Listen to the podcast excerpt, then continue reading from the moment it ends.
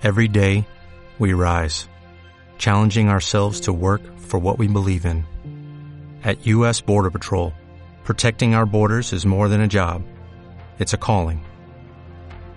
Agents answer the call, working together to keep our country and communities safe. If you're ready for a new mission, join U.S. Border Patrol and go beyond. Learn more at cbp.gov/careers. España trata de evitar un segundo confinamiento. Son las seis y media. De la noche al día, Miguel Ángel Dasguani.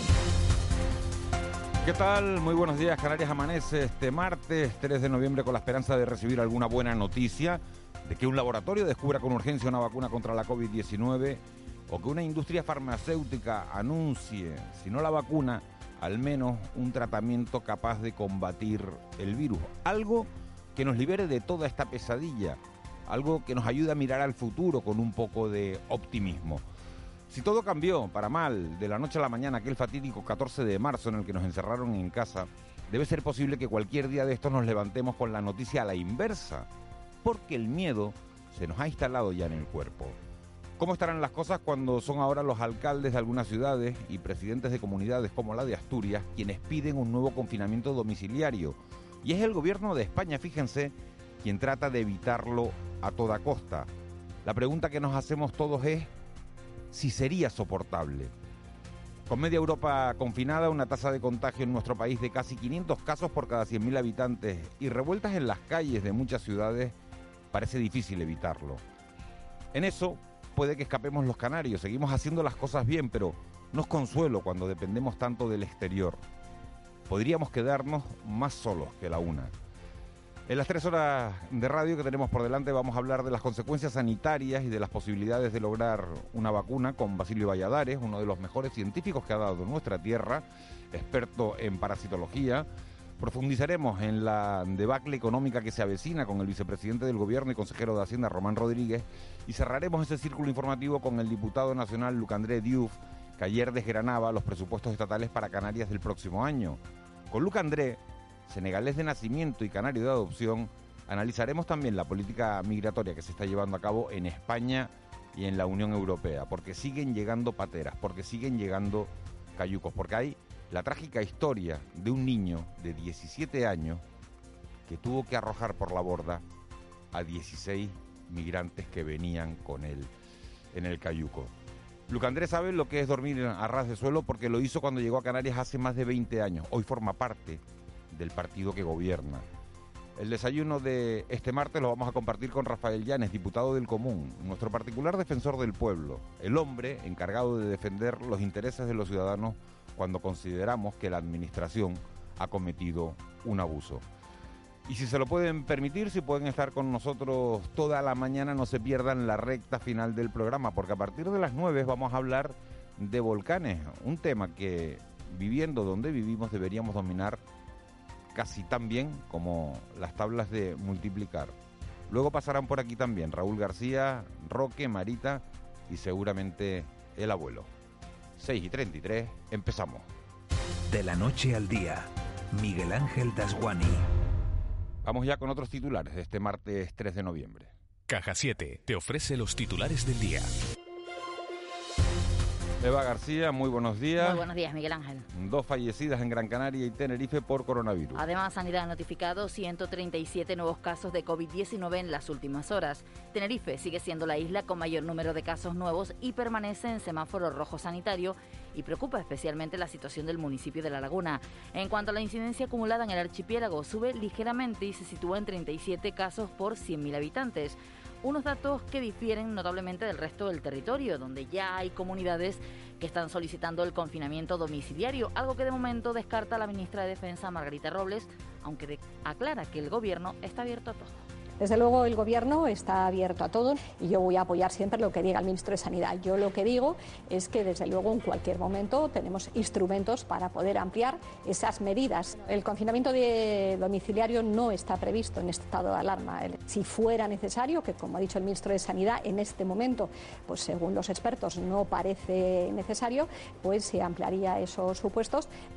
Las patronales hoteleras dan por perdida una parte de la temporada de invierno. Así lo ha destacado el gerente de Azotel en declaraciones a Canarias Radio, Juan Pablo González, considera un varapalo la decisión del Reino Unido y Alemania de imponer nuevas restricciones a la población y confía en que esas restricciones duren poco tiempo, pero asegura que el daño está hecho. Tan solo un 20% de la planta hotelera permanece abierta con una ocupación inferior al 30%. A pesar de estos datos, González confía en rescatar la campaña de Navidad y ve inevitable que los ERTE no se prorroguen más allá del 31 de enero. Sí, todavía nos quedaría, bueno, lo que sería la, última, las dos últimas semanas de, diciembre, ¿no? Esperemos, vamos a hacerlo muy alto, como se suele decir, no voy a hacer que se nos gaste también, pero bueno, si estamos hablando del mercado británico eh, que se vuelva a levantar, si la cosa evoluciona favorablemente a partir del día 9, bueno, pues tendríamos que confiar en que por lo menos haya un repunte de reservas para las últimas fechas del año y bueno, a ver si después todavía nos queda enero, febrero, marzo, pero bueno, si la pandemia continúa a este ritmo y no se controla, pues evidentemente volveremos a tener malas noticias en ese sentido. Boris Johnson asegura que no ha tenido otra alternativa. There is no alternative but to take further action el primer ministro británico respondía así a las críticas de la oposición y de parte de su gobierno sobre el retraso en medidas que acaba de anunciar. Johnson ha manifestado que fue correcto probar cualquier posible opción para intentar controlar el virus a nivel local y aseguró que nadie quiere imponer medidas salvo que sea absolutamente esencial. no one wants to impose measures unless absolutely essential. El gobierno de Canarias mantiene la esperanza en los corredores. La consejera de Turismo del gobierno de Canarias, Yaisa Castilla, mantiene la esperanza en poder recuperar algo de la temporada alta. Para ello pide a los operadores aprovechar este periodo para prepararse. De momento Canarias no cuenta con datos ciertos, solo programaciones y espera que las negociaciones diplomáticas fructifiquen en cuanto a los corredores. A, las reservas lo que tenemos son programaciones, no tenemos todavía datos ciertos, ciertos, son programaciones. Las, líneas aéreas y los turoperadores estaban programando desde, esa, desde cuando nos quitaron de la lista de no recomendaciones a viajar, lo cual es positivo. Lo que ha hecho Canarias no excluye lo que el gobierno central venía negociando, que son los corredores que, que hablábamos, los corredores turísticos que se encargaba el gobierno central de España con los distintos países emisores de turistas. Yo creo que eso es una buena vía diplomática, es la vía que realmente se tiene que ejercer en estos momentos para recuperar esos flujos turísticos. Presupuestos canarios para 2021. El vicepresidente del Gobierno de Canarias y consejero de Hacienda, Román Rodríguez, ha manifestado que el proyecto de ley de presupuestos generales de la comunidad autónoma para 2021 manifiesta que más de 8.500 millones de euros están asegurados, pues dependen de los ahorros de esta comunidad y cuenta con partidas estatales y europeas. El presupuesto que hemos presentado está totalmente controlado, son nuestros mimbres es nuestra musculatura. Esos 8.500 millones de euros los tenemos asegurados porque estamos siendo muy prudentes en los cálculos. Captaremos no menos de mil millones de euros del presupuesto estatal a lo largo del año. Pero digamos, hay variables que se nos escapan, que son la evolución de la pandemia, interpretándola globalmente. 255 migrantes y un fallecido. Es el saldo de las últimas horas en cuanto a llegada de migrantes a nuestras islas. A falta de que Interior publique sus nuevos datos quincenales, el, recuento arroja 12.083 migrantes que han llegado a las islas en lo que va de año a bordo de 438 embarcaciones. Adey González, responsable de inmigración de Cruz Roja en Gran Canaria, ha manifestado encontrarse a la espera de saber lo que pasa con el muelle de Arguineguín. Teníamos 182 hace dos días y ya volvemos a tener unas 370 personas otra vez nuevamente. Y bueno, a esperar a ver de lo que pasa con este muelle. Tres muertos y 15 heridos en Viena. Es el resultado de atentados terroristas que han causado al menos tres muertos y 15 heridos en Viena, según fuentes hospitalarias y de la policía de la capital austríaca, que aludió a seis escenarios de ataque. Uno de los terroristas moría por disparos de los agentes. El atacante abatido era simpatizante del Estado Islámico. La policía pidió que nadie saliera de sus domicilios mientras se busca al resto de atacantes y se han anunciado controles fronterizos. Juntos hemos pasado unos meses complicados, escuchando, hablando y encontrando soluciones. Y ahora más que nunca seguiremos a tu lado, ayudando a miles de familias, autónomos y empresas canarias. Porque en Caja 7 estamos más comprometidos. Caja 7, comprometidos con nuestra gente.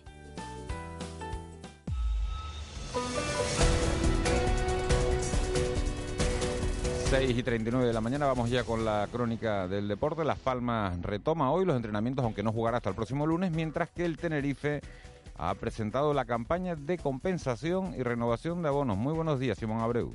Hola, buenos días, Miguel Ángel. El Club Deportivo Tenerife ha hecho público su sistema de compensación para los abonados de la temporada pasada. La entidad eh, comenzó desde ayer a compensar o proceder a la renovación de los abonos según lo deseen los aficionados blanquiazules, un procedimiento que se hará únicamente de forma telemática a través de la página web del club ofreciendo diversas opciones y con plazo hasta el próximo 31 de diciembre. En lo deportivo, el conjunto tinerfeño descansa en el día de hoy, ya planificado cuatro sesiones de trabajo para esta semana en la que se enfrenta el Real Zaragoza este próximo domingo a las 7 y media. Un conjunto, el Maño, que llega en horas bajas y con la figura de su entrenador, el ex blanquiazul Rubén Baraja, en una situación delicada. En la Unión Deportiva Las Palmas, eh, semana larga por delante, ya que los de Pepe Mel juegan el próximo lunes a las 8 ante el Girona en Montilivi.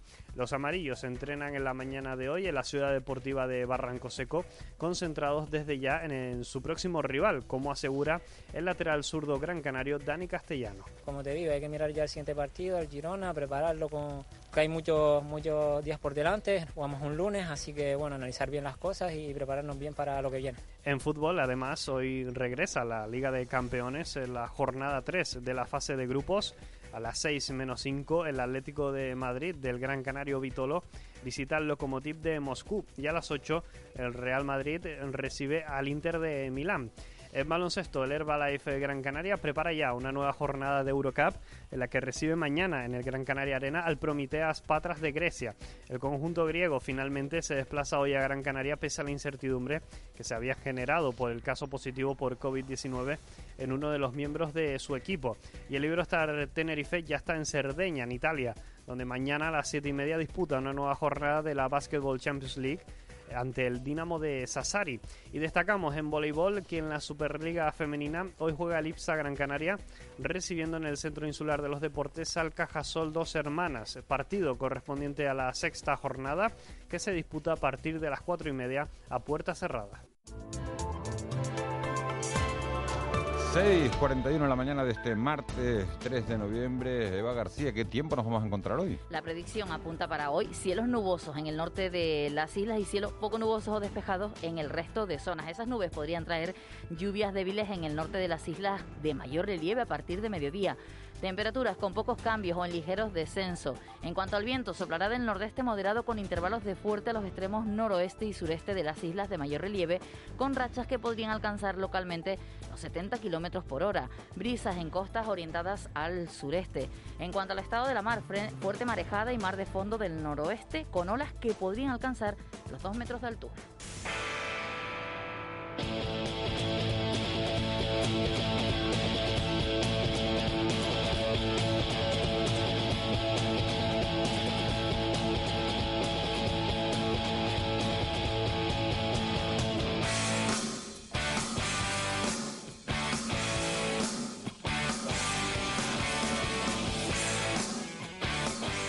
6.42 de la mañana, tiempo perfecto. Marlene Meneses, muy buenos días. Hola, buenos días. Para conocer, vaya marcha, ¿no? Esta es música música canaria, ¿no? Sí, te suena, ¿eh? ¿Es Ginés el que canta? Los coquillos. Sí. ¿Y el vocal era? Ay, ¿cómo se llamaba? Ginés Cedré. Yo, Ginés, me pillaste, me pillaste, sí, sí. No, pues es raro que te coja yo en algo de no, música, me ¿eh? quedé Porque... Ahora digo, uh, uh, uh los coquillos. Los coquillos, Ginés. El gran Ginés Cedré. Oye, que tiene temas muy buenos esta banda y unos principios súper potentes.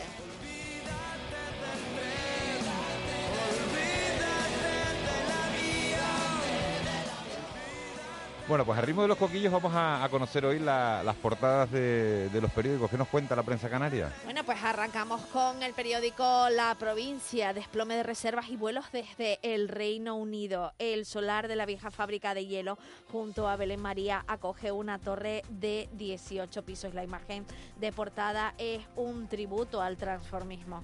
En el periódico Diario de Avisos tenemos que ser más contundentes en las sanciones. El futuro de Tenerife está en juego, son las declaraciones del presidente presidente del Cabildo de Tenerife.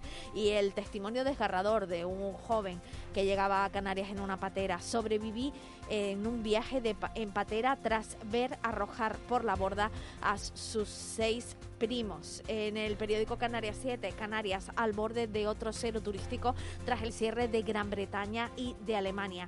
Primer paso para soterrar Belén María, las imágenes de una excavadora trabajando en los terrenos y las consultas telefónicas en los centros de salud se disparan del 3 al 46% y en el periódico El Día TUI suspende sus conexiones entre Inglaterra y Canarias. La imagen de portada es la mm, rectora de la Universidad de La Laguna y Santa Cruz agiliza las licencias para la de construcción para crear empleo.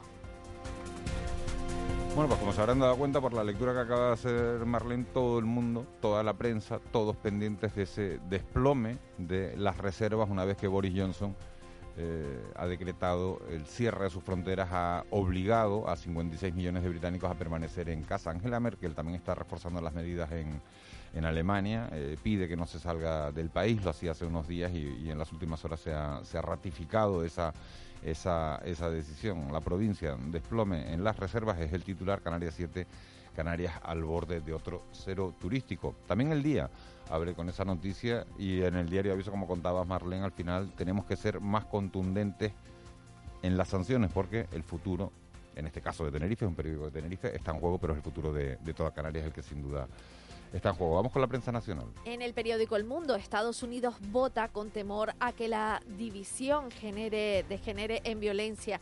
La imagen de portada es la de eh, Donald Trump en el cierre de campaña y varios muertos tras una cadena de atentados terroristas en Viena. En el periódico El País, Biden llega al día de la votación como claro favorito ante Trump, aunque la imagen de portada es la de Donald Trump con el puño en alto. Villarejo desde prisión. La opinión pública ya me ha condenado. Y en el ABC, la Casa Blanca, un búnker contra las protestas. Y en el titular, el gobierno no quiere competiciones, pero escriba, pero esquiva, perdón, el mando único.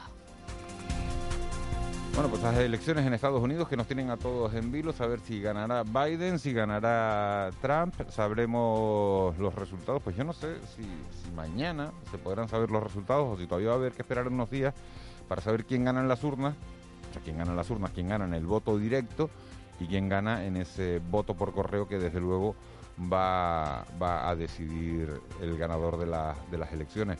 Eh, a Juan Betancourt, que es experto en, que le encanta la, política norteamericana, le vamos a preguntar en un instante cuándo se van a saber los, resultados.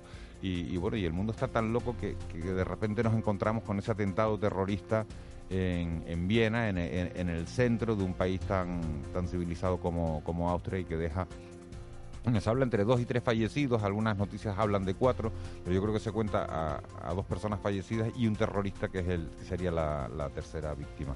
Eh, ¿Qué es noticia hoy? Pues hoy tendremos al vicepresidente del Gobierno y consejero de Hacienda, Román Rodríguez, que informa en comisión parlamentaria sobre las gestiones realizadas ante la Unión Europea para contener los flujos migratorios desde la cornisa nororiental africana, entre otras cuestiones. Además, el secretario general del Partido Socialista en Canarias, Ángel Víctor Torres, informa las reuniones eh, que han mantenido la Comisión Ejecutiva Regional y la dirección del partido con los alcaldes socialistas para tratar los presupuestos generales y autonómicos para el 2021. Y además hoy tenemos la inauguración del primer Congreso de Seguridad y Turismo, COSETUR, un acto que tiene previsto asistir el eh, consejero de Sanidad, el alcalde de La Laguna y que entre otros contará con el coronel Pedro Baños, jefe de Contrainteligencia y Seguridad del Ejército Europeo y el profesor del Centro Superior de Estudios de Defensa. Bueno, pues Román Rodríguez, que lo, el vicepresidente del gobierno y consejero de Hacienda, que vamos a hablar con él eh, a partir de las 7 de la mañana, será sobre las 7 y 20 aproximadamente, antes de que vaya a esa, a esa, cita con el Parlamento. Le vamos a preguntar por los presupuestos, por las partidas canarias de los presupuestos generales del Estado. También vamos a, tratar de analizar un poco con él los presupuestos canarios para, para este próximo año, para, para el 2021 y Ángel Víctor Torres, que como contabas, pues también habla de presupuestos, en este caso se lo va a explicar a los suyos, a los miembros de, del Partido del Partido Socialista. ¿Qué es tendencia hoy en las redes sociales? Pues en Canarias han estado muy pendientes en la pasada noche del atentado eh, ocurrido en Viena. De hecho, el hashtag, los hashtags más utilizados han sido atentado y por otro lado Viena, algo que es igual a la tendencia nacional. De hecho, es número dos en este momento en cuanto a tendencias en todo el territorio. En tercer lugar tenemos Alcoy, que ha sufrido en las pasadas eh, noches un afortunadamente de momento. En Alicante, sí, ¿no? Había, Yo no sé de cuánto, de cuánto fue. De tres ¿Mm? con algo, me Tres, parece. tres, tres y pico, o sea que no, no es muy grave, pero sí que, bueno, que es lo que nos faltaba, un terremoto, ¿no? Pero la gente haciendo bromas, o sea, ya se han hecho TikTok moviéndose, colocando memes, bueno, están diciendo que es lo único que faltaba ya en el año 2020, un terremoto, ¿no? ¿Cómo que no? Eh, también el hashtag terremoto se ha repetido mucho y la tendencia también Stop Islam es otra gran tendencia y Election Days en relación a las elecciones americanas. 3,6 estoy viendo que fue el terremoto percibido al norte de Alicante y al, y al sur de Valencia, yo no sé. Por- cada uno tiene su sentido del humor. A mí hacer bromas con un terremoto, la verdad es que no sé yo, con las cosas de... Como se dice, ¿no? Con las cosas de comer no se juega, ¿no? Eso es importante. En fin, enseguida, enseguida volvemos, volvemos a, a oírte, Marlene, con, con el Día Mundial, pero antes vamos a conocer la crónica económica de Antonio Salazar. La Gaveta Económica. Antonio Salazar. Y Antonio Salazar, que nos habla hoy de los presupuestos canarios de 2021. Buenos días, don Antonio. Buenos días, Miguel Ángel. Es de agradecer que el vicepresidente y consejero de Hacienda del Gobierno de Canarias, Román Rodríguez, resalte la responsabilidad como una de las características más destacadas de los presupuestos que su departamento ha elaborado para el próximo año. Quizás nos llame la atención precisamente porque no parece que los del Gobierno central sean igualmente irresponsables. Así y todo, las cuentas de 2021 proponen un programa de gasto en Canarias que consumirá toda la munición disponible en el ejercicio, obligando en todo caso a nuevos equilibrios en 2022. Si sale todo conforme a lo deseado, no habrá problemas. Si no, habrá que imaginar nuevas vías de financiación de los servicios públicos, porque una de las señas de identidad de este presupuesto próximo es la insistencia en el valor de lo público, incrementando los gastos de personal para ello en un 6,1%. El escenario no es idílico. La previsión del Gobierno es que nos dejemos un 21,6% del PIB este año, para recuperar un 17,3% el año próximo. Esto significa que cerramos 2020 en términos de PIB como si estuviésemos en 2005 y a finales del año 21 nos colocaríamos en el año 2016. Eso sí, con una tasa de paro que vuelve a sonrojar con el 24,7%. No habrá subida de impuestos, quizás porque el IGIC lo tenemos en su máximo del 7% para el tipo general y la previsión es que el desplome de ingresos supere los mil millones de euros. Sí existe también el compromiso de no endeudarse adicionalmente, pero para ello se utilizará el superávit y los remanentes de la comunidad autónoma a la espera de que se puedan allegar fondos COVID procedentes de Madrid y Bruselas para cuadrar las cuentas. Son unos presupuestos abiertos que podrán incorporar recursos del REF fuera de convenio si al final se logra disposición de Madrid que hasta ahora no ha mostrado. En fin, un auténtico desafío que requiere de algo de suerte y dejar atrás más pronto que tarde el dichoso virus. Buen martes. Con C de Cultura. C Castro. Y de la economía nos vamos directamente a la cultura. Hoy vamos a conocer los detalles del MUNA en Santa Cruz de Tenerife y la representación que lleva al Guiniguada en Las Palmas de Gran Canaria la lucha del transformista Paco España, icono, como saben, durante la transición. C. Castro, muy buenos días. Buenos días, Miguel Ángel. Mañana miércoles llega al Teatro Guiniguada de la capital Gran Canaria la vida y la lucha del transformista Paco España, icono durante la transición. El actor José Ignacio Galán, Nacha la Macha, dará vida a uno de los pioneros del transformismo a finales de la dictadura y el transformista más conocido durante esos años. Este nuevo espectáculo de Clapso también podrá verse en la isla de Fuerteventura. Hablamos de un momento en el que justo tras la muerte de, Franco empieza a haber una serie de, de movimientos y de actividad respecto al transformismo y a, a todo lo que estaba oculto durante esa época. Personas que estaban en la oscuridad de repente empiezan a salir a la luz y este espectáculo lo refleja perfectamente. Y el MUNA de Santa Cruz de Tenerife acogerá ocho veladas musicales en el marco del Festival Natura Jazz 2020. La séptima edición de este encuentro dará especial protagonismo a los grupos canarios y comenzará este jueves. Las actuaciones combinarán la música en vivo con la proyección de los 12 proyectos seleccionados en el concurso fotográfico. La música jazz con la fotografía durante eh, los jueves y los viernes en horario de 9 a 10 de la noche. Tenéis la posibilidad eh, de acudir al museo descargando la invitación de carácter gratuita en la página web del museo y en la página web del festival naturajazz.org.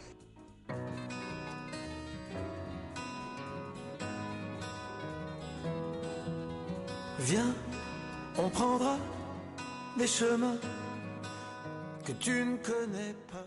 Y un último apunte, el escritor madrileño Luis G. Martín ha ganado la 38 edición del premio Herralde de novela con la obra Cien noches, en la que trata de las lealtades y las infidelidades de las relaciones. Martín, que recibirá 18.000 euros, impuso en la última votación al argentino Federico Falco. Décidé pour toi,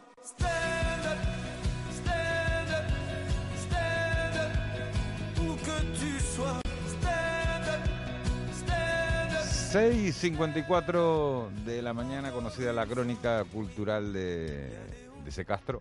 Aunque tú no te lo creas, yo a mí siempre me produce muchísima curiosidad hacerte esta pregunta. ¿Qué día mundial es hoy? Te iba a decir que estaba como ansioso. La- tampoco es ansiedad. Hoy vamos directos al estómago porque es el Día Mundial del Sándwich, ese alimento que tanto nos gusta y que podemos encontrar en cualquier parte del mundo. Y si no, que se lo digan a Eva, que ha tenido que disfrutar de sándwich de pepinillo, era frío. Horrible, frío. No hay, nada, no hay nada como una planchita, hacer los bocaditos a la plancha. Eso aquí que hay en Canarias es mucha tradición, no pasa en todos sitios. Pues imagínense, este alimento es uno de los platos más populares y, y variados a nivel mundial. Donde quiera que vayas puedes comer un sándwich. Hay de todas las variedades, pero los más famosos, ojo, el sándwich mixto, el sándwich de albóndigas, el Sándwich de albóndigas, de ¿dónde es famoso? albóndigas. ¿Eso es famoso dónde? Pues por lo visto es famoso, será en Estados Unidos. Albóndigas de carne acompañadas con queso amarillo y cualquier otro elemento que le dé gusto el comensal. Sandwich Club, evidentemente todos los conocemos, cuatro rebanadas de pan y además lleva huevo, Huevo frito, tocino, todo, lo que, todo, todo lo que te quepa tomate, cebolla, todo lo que quieras. El de atún, vamos, quien no ha comido un sándwich de atún, mayonesa, tomate, lechuga, atún. A mí me gusta con maíz dulce, con millo. Me encanta con El de atún y millo, me encanta. Ese es mi me vuelve preferido. loca. El de ¿Te atún y millo, sí. Vale, y el cubano, el cubano por lo visto es un sándwich de, eh, de pata asada con mostaza, aceite de oliva y queso suizo y jamón cocido, ¿qué les parece? Vamos, y, y baguette y bueno, esto es... ¿Cuál es, cuál es el tuyo, el preferido, el tuyo? Buah, si se los digo me van a matar. Es el sándwich, es el, es el tropical, o sea, jamón, queso y piña. Yo soy de las que comen piña en los sándwiches. Es que no, teníamos pasa, la- no pasa nada. Teníamos una discusión siento, hace poco en el debate ya de siempre de la piña en la pizza, sí o no. Yo digo Claro, que no. es que Tú a dices, mí me tú dices que no, yo digo que sí. ¿También yo te también, gusta? yo soy sí, los sí, sándwiches, más, raro que nada, Y pero usted sabe que como mucha piña. Pero A ver, ¿y, y el tuyo cuál es el favorito, Eva? El americano, que por cierto me hice experta en el el confinamiento. americano que lleva eh, con huevo frito, jamón, queso y ensalada. lechuga, Sí, ¿Y le pones bacon también? No, lo que pasa es que mm, yo creo que el sándwich hay que hacerlo en la sartén, porque la sandwichera no. En la sartén que es lo Ah, más mira, en parecido eso, a una estoy, en, eso, en eso estoy contigo. En la sartén. Sí. ¿Y En la el tuyo sartén. es cuál es el favorito? El de atún y millo. El atún, es que ese está muy El atún y bueno. millo, eso cuando... Pero mire, ¿le pones tomate sa- también o es No, atún, no. millo y mayonesa? Atún y millo. El atún y millo ya viene mezclado con la, rico. con la, con la mayonesa. Qué rico. Bueno, Eso- ¿cuál es el sándwich favorito de ustedes? 638-917-993. 638-917-993. Molly, ¿el tuyo? Corre, corre, el mixto. Vale, el mixto, un el clásico. mixto, Molly es un clásico. Es que Un clásico. Mixto y mixta, un clásico. Eres un clásico. no sé si se acuerdan de ese Tenemos anuncio que de poner ese audio, ese, ¿eh? ese audio de- del año 2010 de Eres un clásico. Mixta y mixto. Buenísimo. Eh, ¿Qué más? ¿Dónde íbamos con las efemérides? efemérides. Efemérides. Tal día como hoy en 1943 el gobierno ordena la repatriación de la División Azul, una unidad de voluntarios formada para luchar contra la Unión Soviética. También en 1957 la URSS lanzaba el segundo satélite Sputnik 2 con la perrita laica a bordo, ¿se acuerdan? El primer ser vivo en la órbita de la Tierra. Tal día como hoy en 1958 la ONU declaraba, eh, se inauguraba en, en París la sede de la ONU para la educación. Y curioso, en 1960 en la sede de la ONU, precisamente la Unión Sovi- Soviética, Ucrania y Bulgaria solicitaban a España que descolonizara las islas. El ministro de Exteriores Castilla aceptaba las negociaciones sobre Guinea, Sáhara y, e IFNI a cambio de mantener las Islas Canarias eh, y los alcaldes canarios escribieron a Franco para protestar. También tal día como hoy, hoy que estamos hablando de ta- tan pendientes del turismo, en 1978 comenzaba a prestar un servicio de operación el aeropuerto Tenerife Sur, inaugurado oficialmente el 6 de diciembre por la reina Sofía. Y este tema que escuchamos de fondo es el primer álbum que creaba George Michael tras la ruptura con Wham. Fue en 1987 y el álbum se llamaba Faith.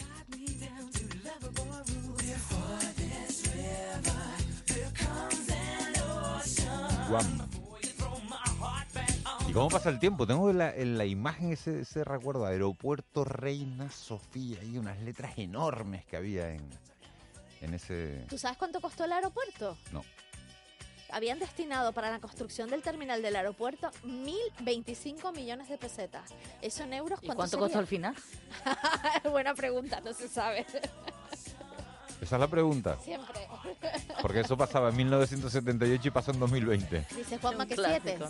¿Siete mil millones? Ah, Seis seis mil- millones. Seis millones. Seis millones Señora de euros. Ha preguntado, claro, ha preguntado, seis ha preguntado millones, Marlene vale. cuánto era 1025. 1025, 6 millones, pues es barato el aeropuerto, ¿no? Seis Vamos a ir a Guam.